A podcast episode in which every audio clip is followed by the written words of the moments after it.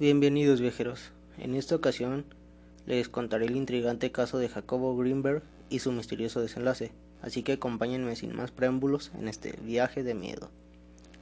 Jacobo Greenberg es un neurofisiólogo y psicólogo mexicano que nació en Ciudad de México el 12 de diciembre de 1946.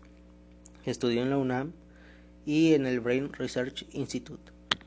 Llevó a cabo la creación de un laboratorio de psicofisiología en la Universidad de Anáhuac y posteriormente el Instituto Nacional para el Estudio de la Conciencia, que creó en 1987, gracias al apoyo de la UNAM y CONACIT.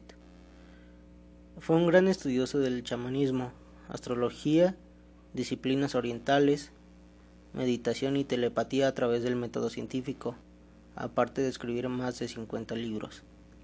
La historia más conocida de su carrera fue la investigación realizada al lado de Pachita, con quien pudo desarrollar la teoría sintérgica, en la que al parecer también estuvieron involucrados otros curanderos como Don Lucio y María Sabina. Para quien no sepa, Pachita, cuyo nombre verdadero es Bárbara Guerrero, nació en Parral, Chihuahua en 1900 y murió el 29 de abril de 1979, conocida por ser una cirujana psíquica.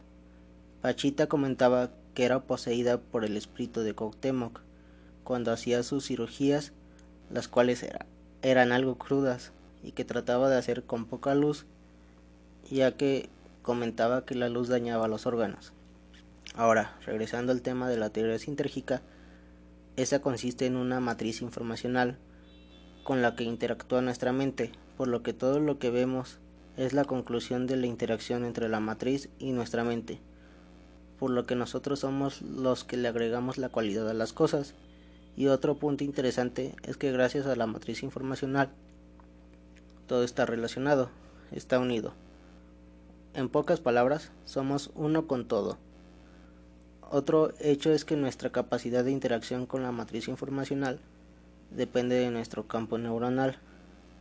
Así que entre, entre un mejor campo neuronal hay una mayor y mejor interacción con la matriz.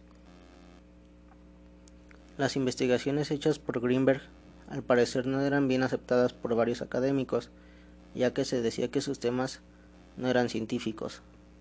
A lo que Jacobo mencionaba que la ciencia no se define por el tema, sino por el método aplicado. Así que por eso él, él seguía investigando temas de su interés.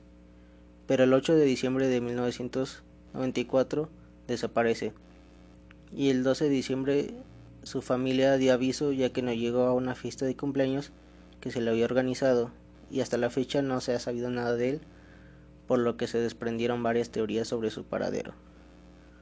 Una es que se le privó de su vida por un enredo amoroso. Otros dicen que la NASA se lo llevó para el desarrollo de unos trabajos. También se comenta que tuvo contacto con seres extraterrestres con los que se fue hay quien argumenta que se lo llevó la CIA para hacer pruebas, probablemente por sus estudios sobre la telepatía, y por último es que se aisló de forma total para trabajar en sus investigaciones, y hay quien ha llegado a mencionar que fue contactado por los famosos hombres de negro. Pero nada es seguro porque nunca se la ha vuelto a ver para que pueda dar su versión.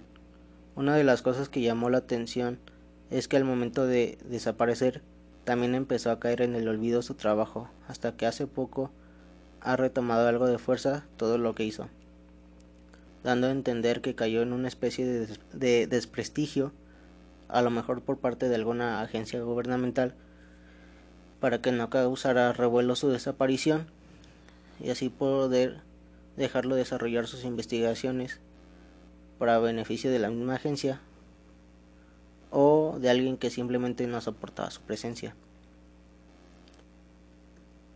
¿Ustedes qué opinan? ¿Qué teoría les parece más probable que haya ocurrido? ¿Qué opinan del trabajo de Greenberg? Bueno, en lo personal me ha sorprendido cómo no ha sido tan conocido sus, sus investigaciones y su desaparición. Así que, pues bueno, los dejo hasta el próximo video. Eh, gracias a Repulsive por la ambientación de, del video. Y ya saben, me pueden seguir en, en varias redes sociales. Les voy a dejar el enlace en la descripción. Y si gustan que hable de algún tema en específico y más por ser octubre, pueden decírmelo en comentarios. Así que nos vemos en otro viaje de miedo.